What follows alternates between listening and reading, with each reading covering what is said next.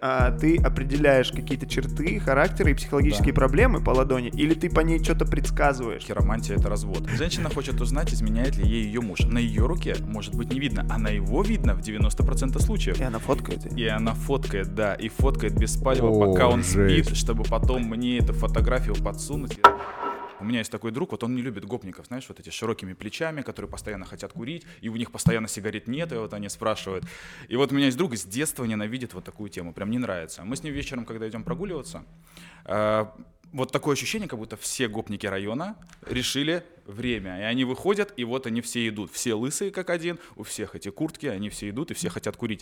Ну вот, и я иду, думаю, елки-палки, как так? Я живу, этих гопников не вижу, а тут они прям кругом. И мы как-то с другом эту тему подняли, я спрашиваю, дружище, а ты что, гопников не любишь? Он говорит, ненавижу, просто терпеть не могу. Ну вот, и постоянно они ему попадаются. Ну, может, просто, ну, есть же такое, да, мнение, а, что мы притягиваем в свою жизнь то, о чем думаем, Конечно. чего боимся, даже, наверное, в большей степени.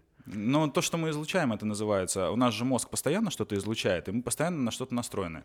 Вот захочу я, допустим, BMW CX-5, у меня будет ощущение, что только X5 ездит кругом. Это что других машин что-то вообще синдром нету. красной машины, как-то так. Ну, Да. это внимание просто. Человек Да, настроился на что-то, его внимание туда располагается. Но это же касается и всего остального. Есть же методики, насколько я знаю, подготовки специалистов для работы в спецслужбах, а, например, для охраны ВИПов там или президента.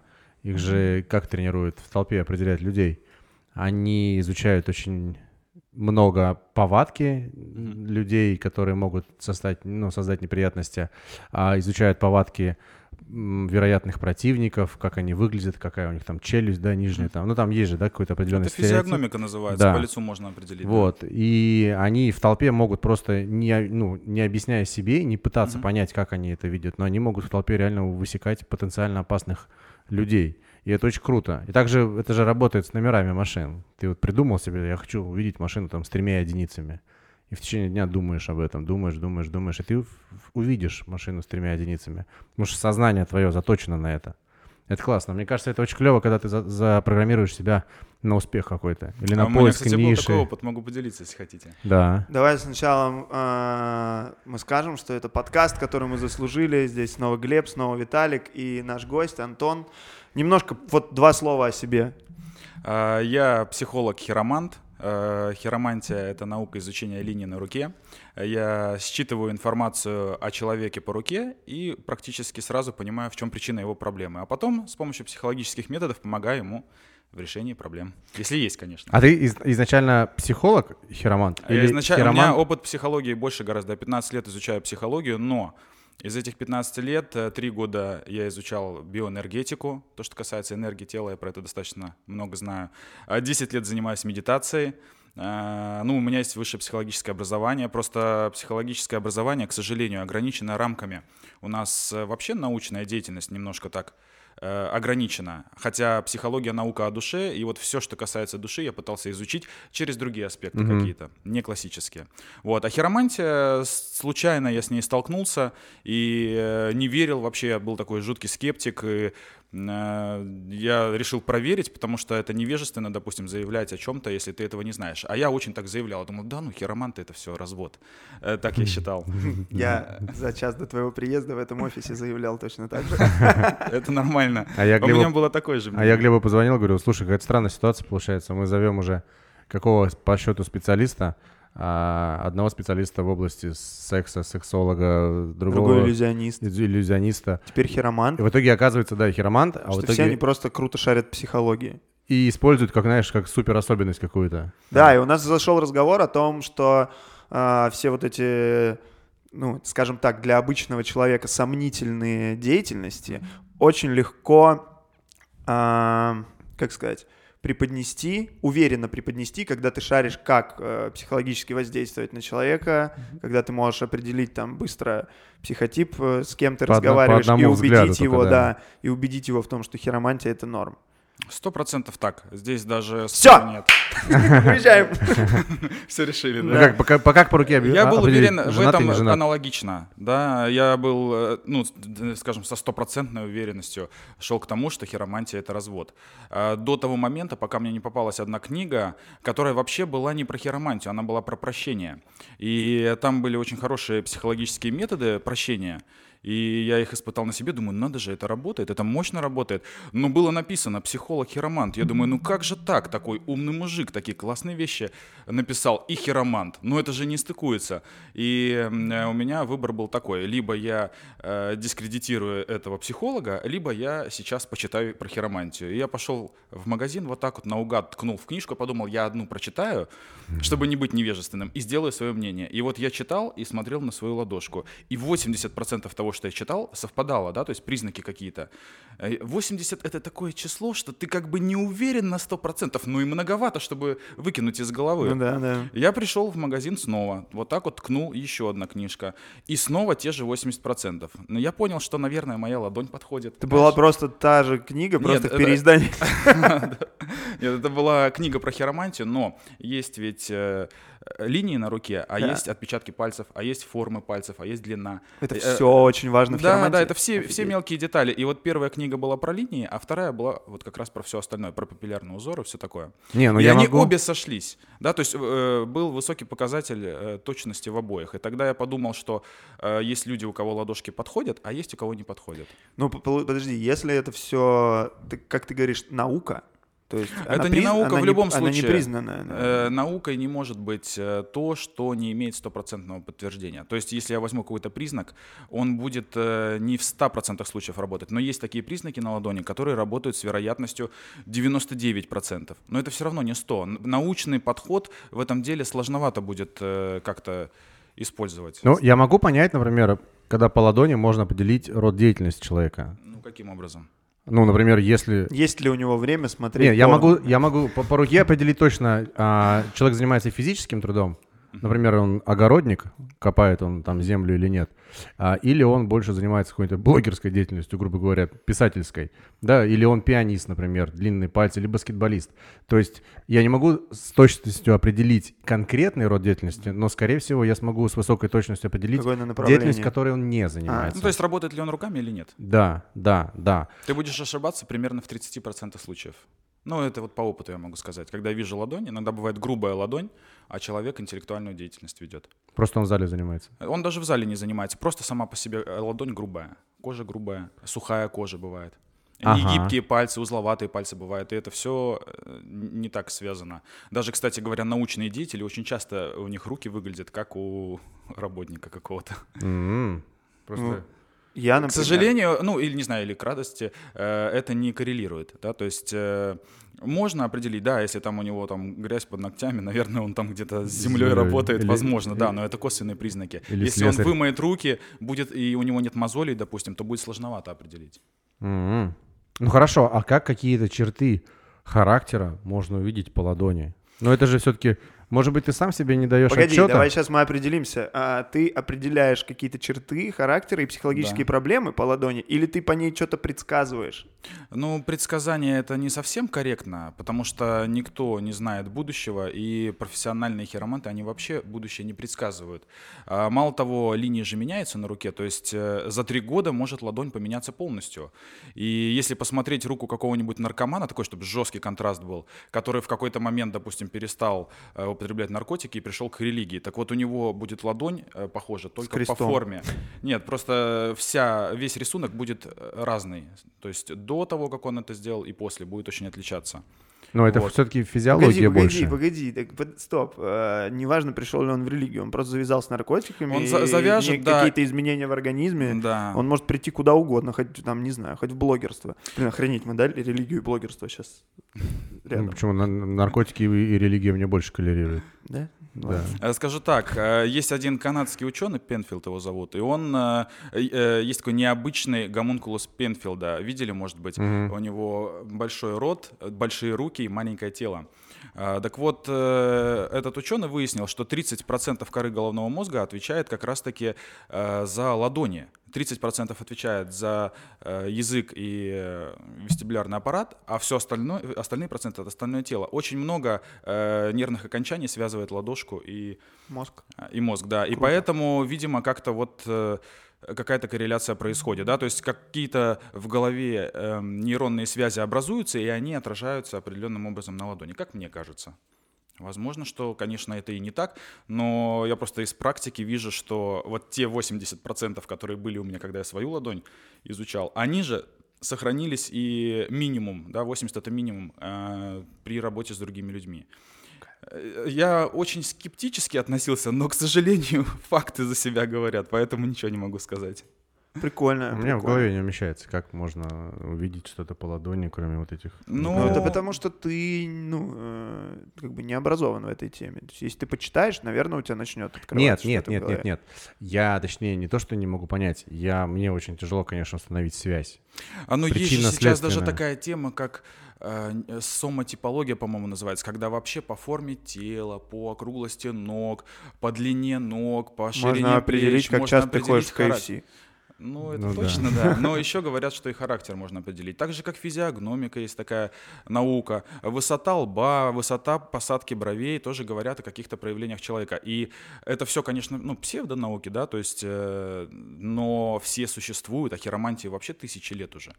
Хотя, конечно, я когда читаю старые книги по хиромантии, э, там так это э, много чего не совпадает. Но мне кажется, что время просто идет. Например, есть признак такой, называется пояс Венеры, и раньше он определялся как сексуальное бешенство, а сейчас он у каждого второго на руке. Просто отношение к сексу, может быть, поменялось, и из-за этого этот знак так часто встречается, не знаю.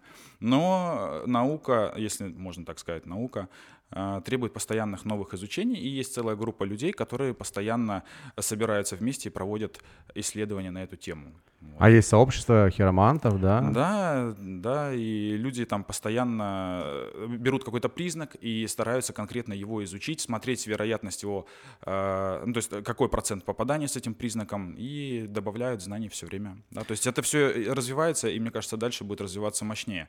Мало того, есть один такой хиромант известный, Финагеев его фамилия, и у него есть институт, который занимается вот этими вот исследованиями, и он даже патентует, э, насколько я знаю, если не ошибаюсь, патентует такие вещи, как аппарат, который при заходе на пос- э, в самолет э, нужно приложить ладонь, он считывает знаки нарушения системы самосохранения, и если людей с этими знаками становится какое-то критическое количество, то, то аппарат срабатывает и людей не сажает на рейс, потому что Это есть... пассажиров именно? Пассажиров, да. Ну, то есть это такая защитная функция, потому что есть знаки, которые говорят о том, что человек может уйти из жизни не своим ходом, да.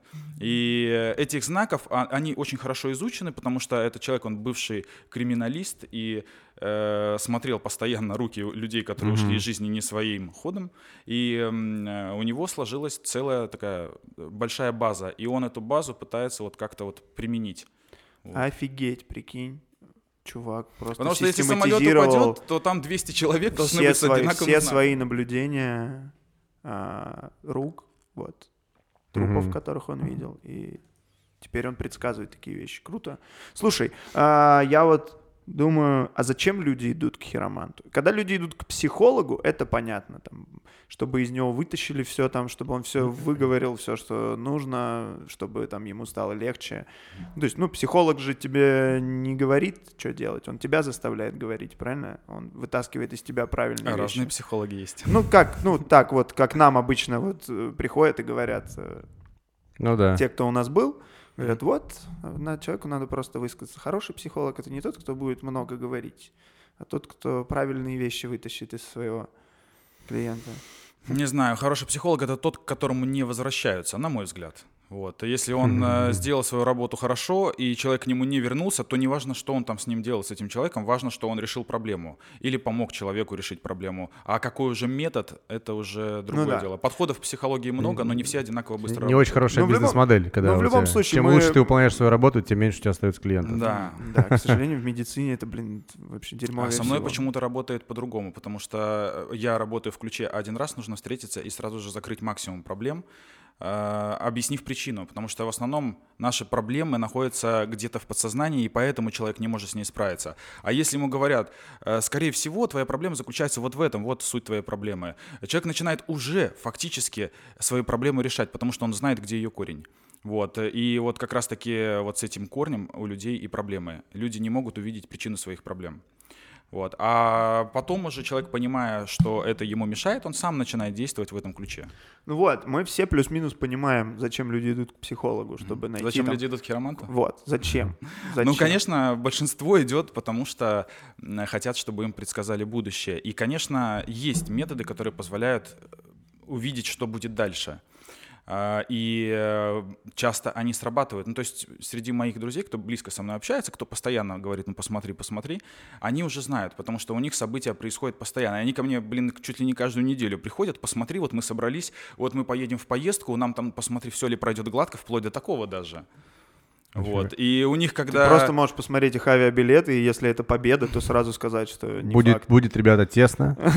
Нет, Берите просто, поменьше э, вещей. Бывают иногда такие ситуации. Э, Хиромантия, конечно, не очень точная наука в плане дня, да, то есть есть методы, которые позволяют посмотреть более точно события, но и в хиромантии методы такие есть.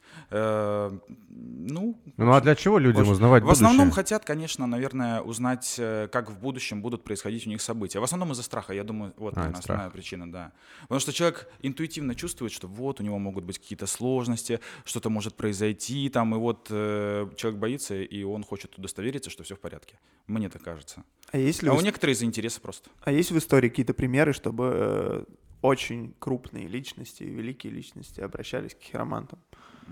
Есть, э, конечно, есть. Есть такой хиромант, Хира, его так и звали, Луис Хамон. И он э, смотрел э, руки царей, князей, то есть э, и у него книг много написано, и он прям описывает, как Они он ему там- доверяли, да? Они ему доверяли, потому что события, которые он говорил, сбывались. Э, Я уж не знаю, как это работало у него, потому что, читая книги тех времен, я понимаю, что точность такая себе слабоватенькая. Но мне кажется, любой человек, кто занимается предсказательными практиками, у него интуиция хорошо работает. Вот, и человека с хорошей интуицией, он когда смотрит, э, он обращает внимание на нужные вещи. Он смотрит на руку царя, если она очень сильно дрожит, что жопа, блин. Значит, кто-то бухает. да?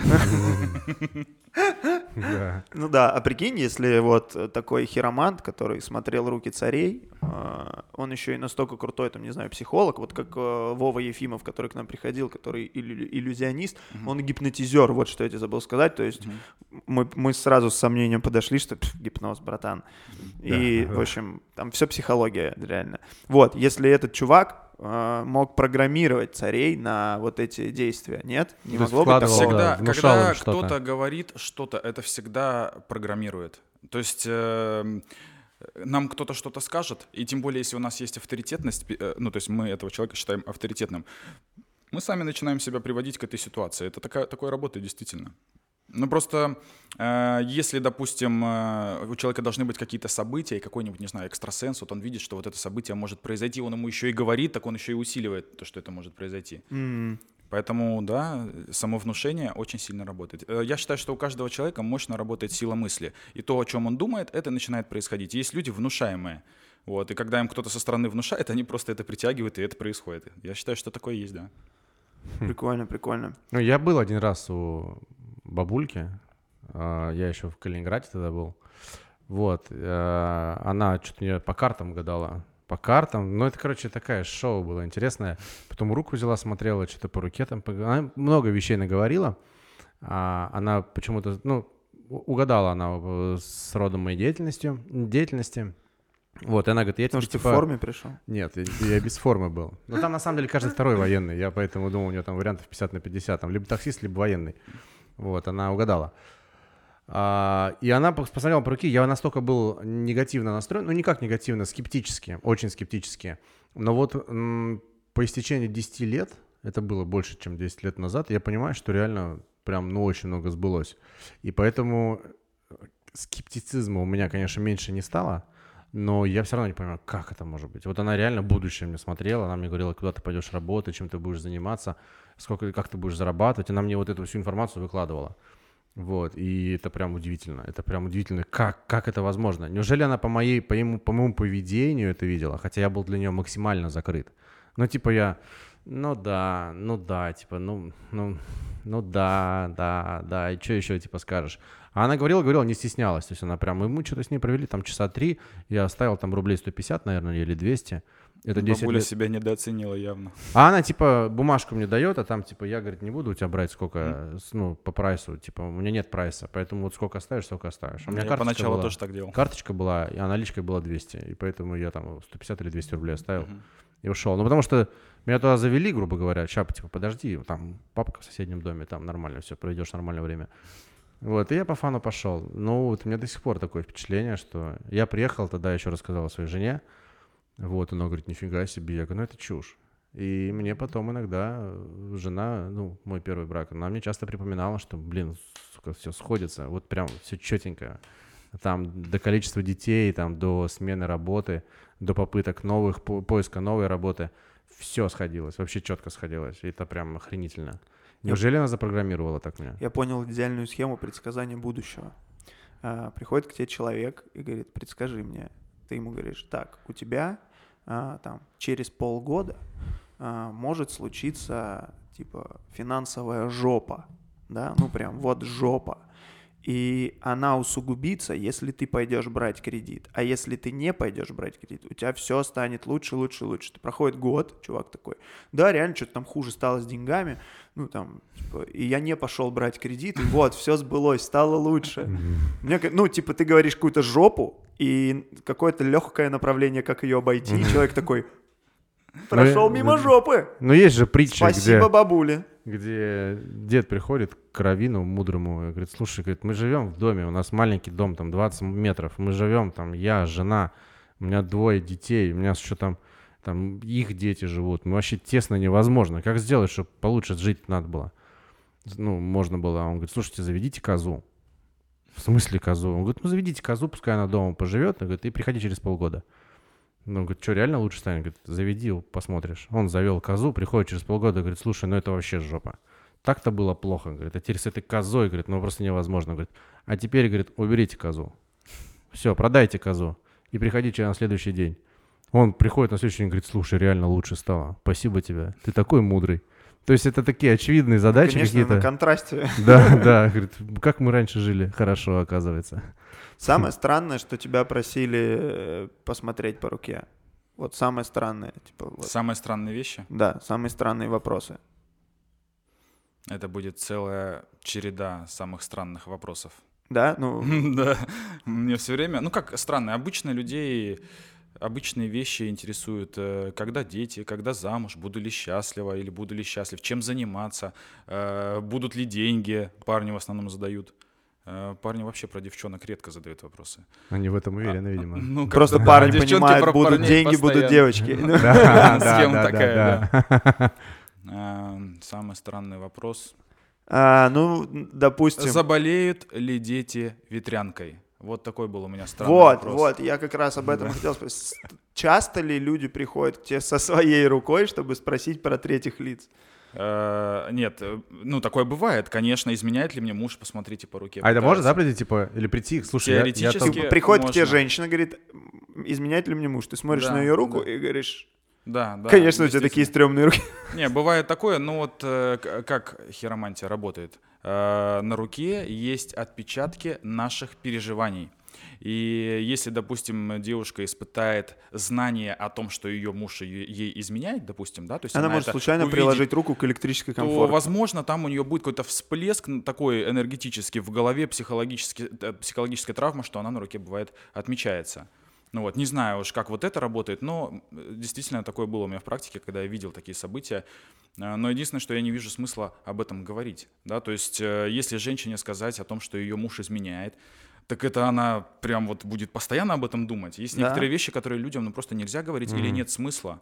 А, Нам всем предстоит какие-то пережить события в жизни, и что бы человек ни делал, эти события все равно должны произойти. И если даже какой-то предсказатель это видит, то это не значит, что нужно обязательно э, об этом сказать. Потому что иногда бывает э, то, что человек информацию какую-то узнал, он уже как-то по-другому будет действовать. Стопудово. А у тебя не было такой ситуации, когда ты начинаешь там с девушкой познакомился, смотришь на ее руку и ты понимаешь, что она, ну, к примеру, там, бесплотна. Или, например, она Было тупа- такое, да. тупая, там. ну, И не такое тоже знаю. было. Ты понимаешь, блин, нахрена я, ну, зачем я все это знаю? Что? Да. И ты понимаешь, что, слушай, дорогая, Нет времени объяснять. Раздевайся. да? Да.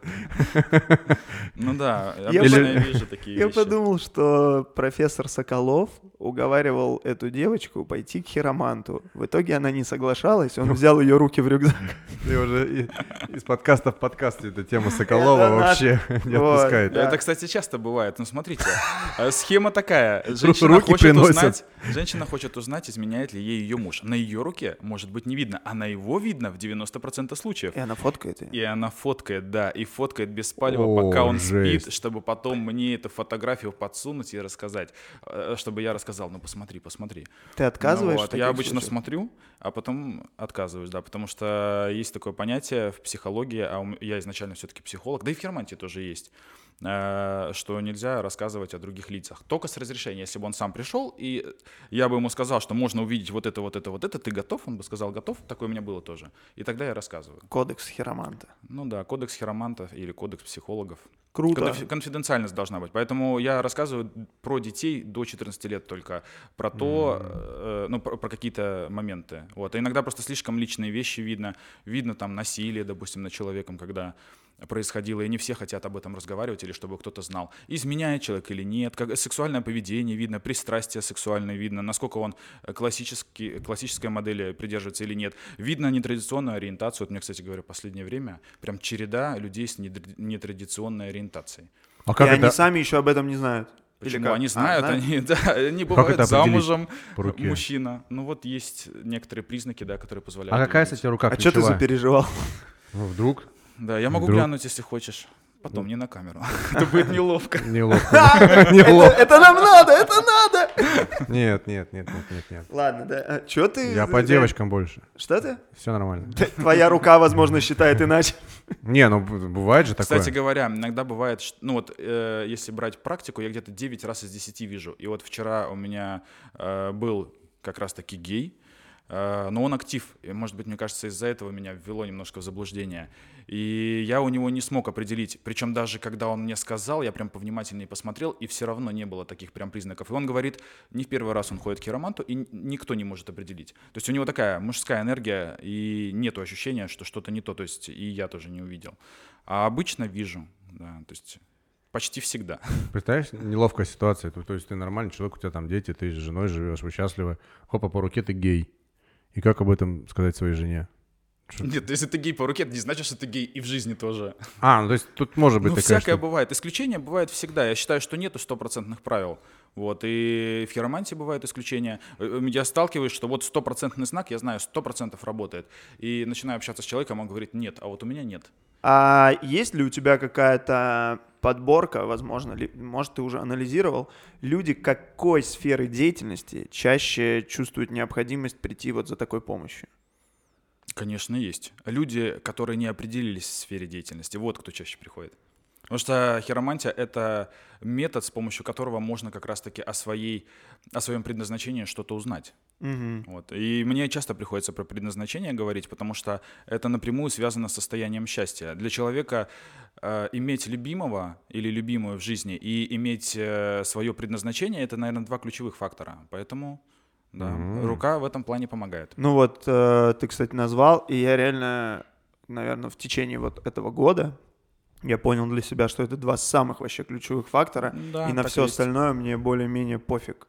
Вот, чтобы там у меня с женой и сыном все было офигенно, и вот с тем, с чем я занимаюсь, все остальное, до свидания. Ну, это потому, что у тебя есть своя квартира, у тебя хорошая машина, у тебя И здоровый у тебя ребенок, определенный уровень да, развития. После хорошая определенного жена, уровня у поэтому тебя тебе больше будут ничего не надо. Ну, это кайфовое состояние, на самом деле. Это, это, Это это, позволило это состояние, мне... к которому нужно всем стремиться. Да, это позволило мне чувствовать себя гораздо легче, когда я Да. вот с собой договорился о том, что, слушай, так а вот же что самое важное. Ну, это собирательное чувство. Ну, самое важное, это очень субъективно. Это Не-не, то, ну- что мы обсудили, это для людей вот обычных. Если ты придешь к какому-нибудь йогу, который в горе сидит, э, ну, где-то там сидит, медитирует, и расскажешь ему про дело своей жизни и про то, что у тебя жена и ребенок, и ты счастлив, он тебе посмеется, скорее всего, в лицо, потому что для него счастье совсем другие Не-не, вещи. смотри, когда я сказал самое важное, я не сказал для человечества в целом, для меня лично. Ну да. И мне с этим самым важным внутри меня жить гораздо комфортнее, чем когда я этих очень Это важных 100%. моментов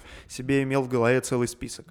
Я всегда, я каждый подкаст говорю, что блин, нет какого-то единого, там, единой цели у всех, единого поведения. Вот мы спорили в прошлый раз, когда у нас был предприниматель, о том, что надо ли всем добиваться каких-то там больших целей. Да нет, вообще не надо. Вот если человеку не надо, то пусть он как бы и живет так. Виталик доказывал обратное, что каждый человек должен хотеть больше, чем у него есть. Мгм. Вот. Это определяет его... Поэтому да, я не говорю с позиции, что «О, я Жизнь. понял самое важное, я просветлен». Не, я не... Ну, а до этого была Катя, которая сказала, да нафига бороться, я кайфую, живу. То есть у нас очень разные гости.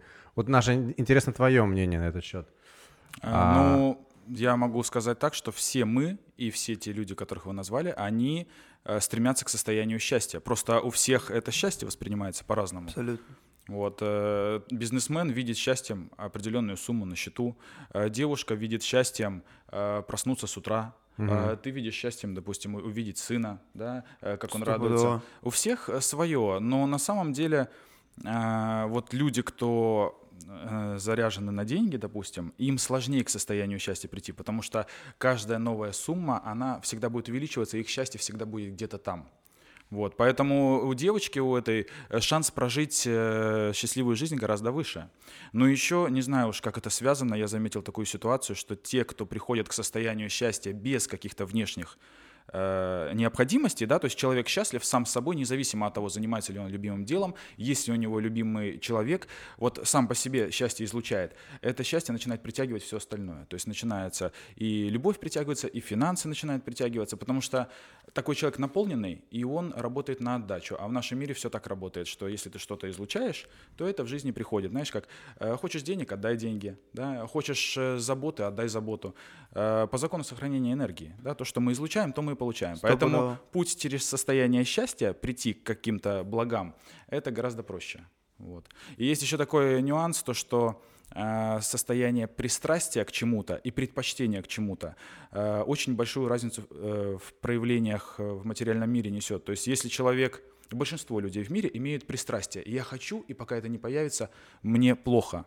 А если человек приходит в состояние предпочтения, то есть я предпочитаю это иметь, допустим, там Мерседес, да, но без него мне тоже кайфово. Вот тогда Мерседес появляется в жизни гораздо скорее, ну, если говорить о материальном. Вот. Мое мнение такое. Ну вот я очень разделяю эту точку зрения. Какую? Пристрастие или предпочтение? Пристрастие. Пристрастие. Да, да. А я пришел к предпочтению. У меня был момент, когда я жил вот именно с позиции пристрастия, и типа пока этого не случится, как бы не очень все прикольно. А сейчас у меня совершенно другое ощущение от всего, что происходит. И вот гораздо легче все дается. Реально гораздо легче. А, Особенно, когда ты ищешь себя в какой-то новой деятельности. Если ты ищешь себя там с позиции вот как сказать, не очень спокойной, да, ты ищешь, потому что она тебе пиздец как нужна, вот и все, ты сейчас голодный, там все, у тебя семья голодная, и тебе срочно надо в этой деятельности реализоваться, вот хер ты реализуешься. А если ты вот в каком-то спокойном, размеренном состоянии, продуманном, с рациональными действиями идешь в этой деятельности, то, скорее всего, Ну, вот гораздо меня- играючи более ты придешь к успеху. противоположное мнение на этот счет. Ну, ты его знаешь. Я знаю, Потому но... пока ты голодный и безрассудный, ты можешь чего-то достичь. А когда ты размеренный, спокойный, неторопливый, излучающий добро, добиться чего-то потяжелее. По крайней мере, вот на моей, в моей жизни, анализируя себя, свой характер, я знаю, что вот когда я успокаиваюсь, у меня все начинает сыпаться. Я все начинаю из-под контроля отпускать, по кайфу, по лайту, все идет плохо. А вот когда ты, например, голодный, безрассудный, ты прям начинаешь зубами рвать под собой, там землю рыть, вот я тогда большего достигаю. Прям, Можно эту ситуацию глубже понять. Вот у нас «Мужская мудрость» книжка, да? да, это мне А. Лина подарила.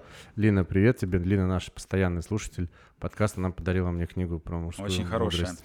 А, Вот то, что ты рассказываешь, очень правильно разобрать, потому что ты говоришь о целеустремленности и о постановке целей. Мужчина может быть расслабленный, он может быть в гармонии, но у него может быть цель высшая какая-то. И если эта цель в голове есть, он ее представляет, то он движется, даже если он расслаблен. Вот я, например, э, не напрягаюсь вообще. Я нахожусь в состоянии счастья. Я специально не пытался заниматься хиромантией. Я даже, если честно, ничего не сделал, чтобы консультировать. А сейчас я только консультированием занимаюсь. Я даже рекламу себе не делаю, да. То есть у меня все происходит само собой. И сюда тоже mm. попал определенным образом, да. То есть э, специально ничего не делается, но у меня есть цель в голове, и я знаю, что я хочу двигаться в этом направлении. И мое сознание меня в определенном направлении тащит.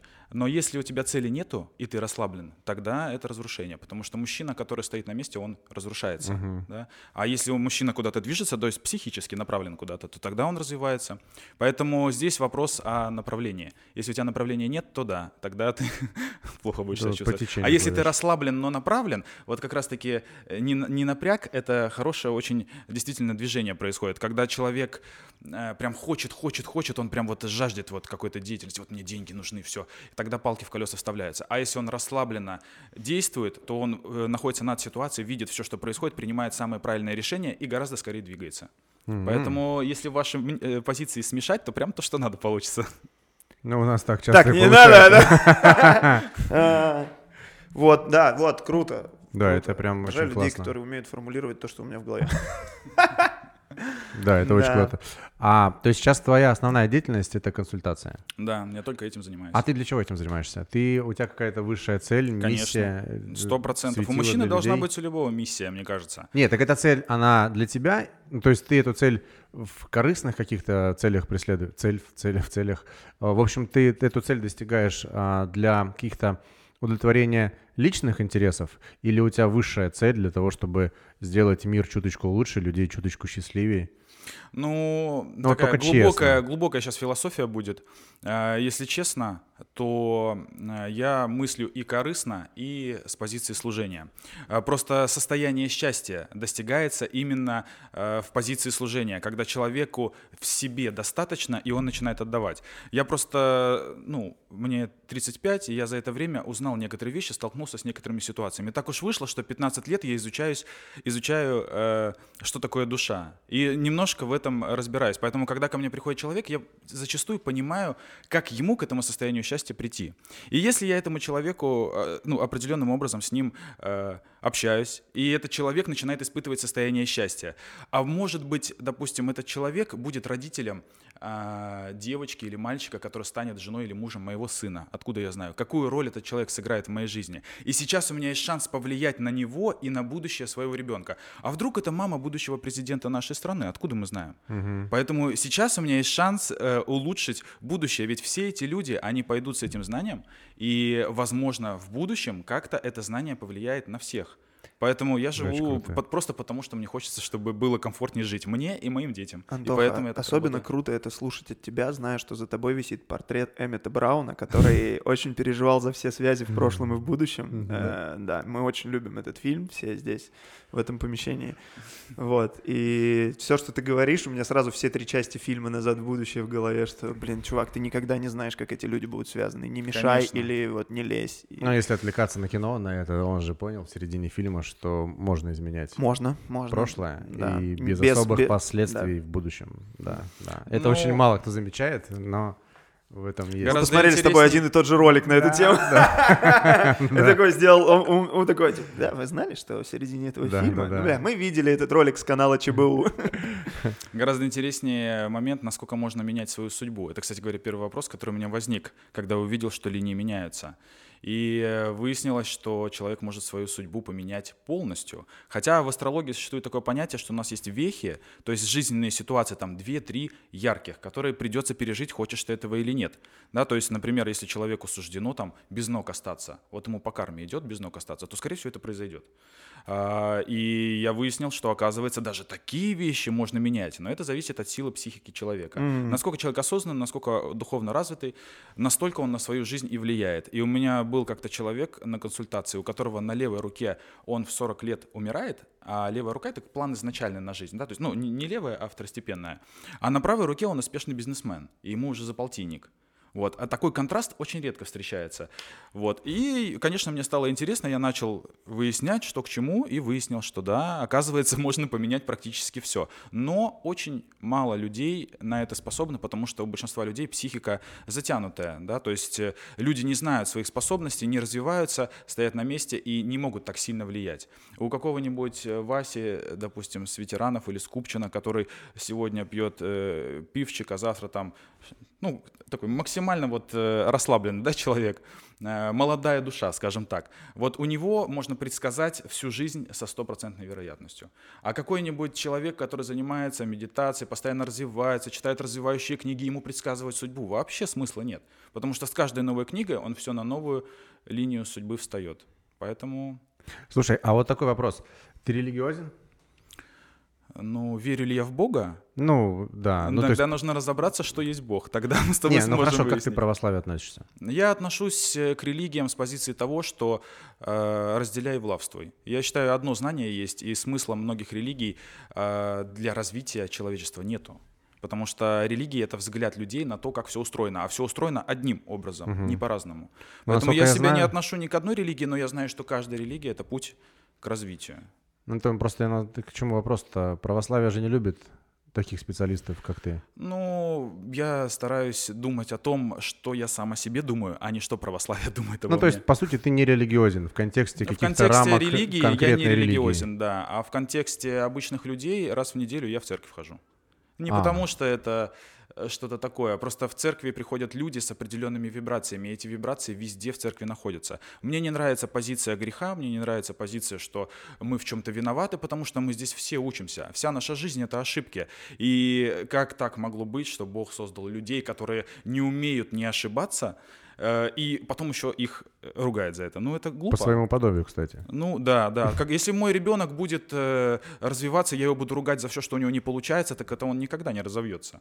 Ну да, Вот. да. И его, я его буду прощать, что бы он ни делал, правильно? Потому что это мой ребенок. Э, ну, мне кажется, примерно здесь такая же ситуация, но есть грех и все вот это вот. Я к этому отношусь так. Ну, кто-то хочет верить, пожалуйста. Знаете, э, на в Древней Руси была, были такие буквы, называются э, добро и зело.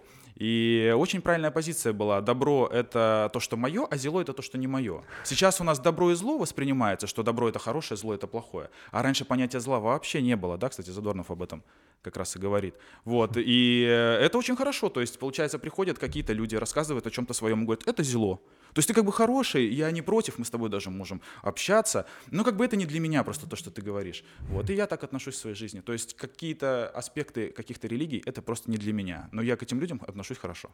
Тоже, да, у нас был разговор на эту тему, что не стоит э, о каких-то вещах просто говорить, что это дерьмо. Надо просто говорить, это не мое.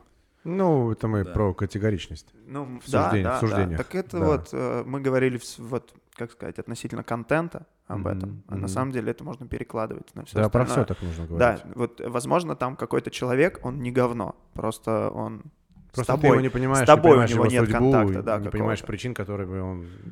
Да, правильно? Вот Или Ты в начале подкаста рассказывал про человека, да? У тебя изначально сложилось мнение, что человек, который выкинул бычок и шел, что он... что он какое-то быдло, да. Ну, что он нехороший человек, да, редиска. Да, да. И а в итоге, он- оказывается, некие обстоятельства Сколько ты про него времени думал, да? 10 пока минут. Ты, 10 минут ты про него думал, что вот он зело, грубо говоря.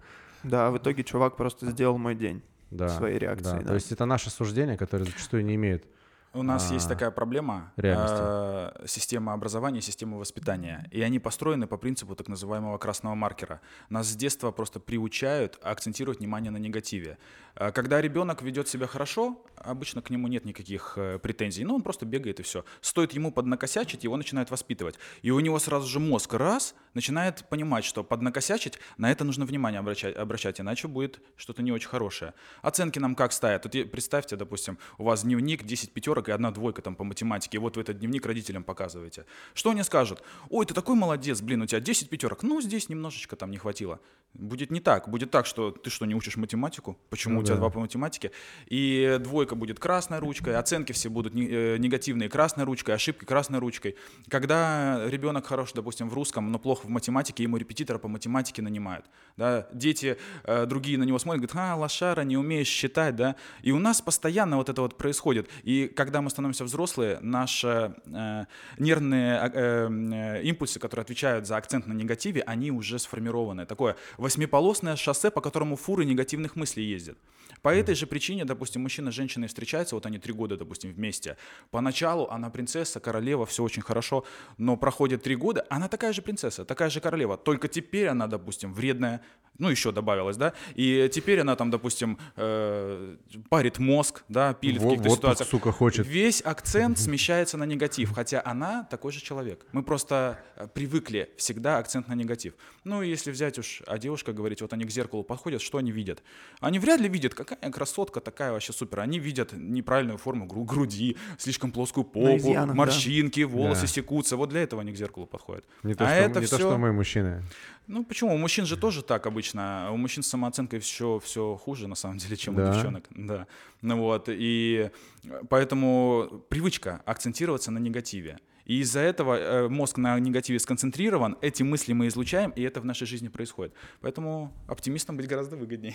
Да вот э, стопроцентно согласен. Блин, получается, нас могли бы всех выращивать, ну, растить, точнее, с самой школы, с самого садика, вообще по-другому, и глобально наш народ мыслил бы иначе, получается. Конечно. Ну, представь на секунду. а, Ребенок, допустим, хорош в математике или в физике и плохо по-русскому. И вот наступает момент, когда перед ЕГЭ, допустим, его родители говорят, да фиг с ним с этим ЕГЭ, и с русским с этим фиг. Давай мы тебе сейчас репетитора по физике наймем. Ты еще прокачаешься. Да, еще тебя прокачаем. Вот он э, получает репетитора по физике, потом идет на Олимпиаду, занимает первое место. Его ставят перед классом, говорят, а вот это вот Вася, первое место по физике.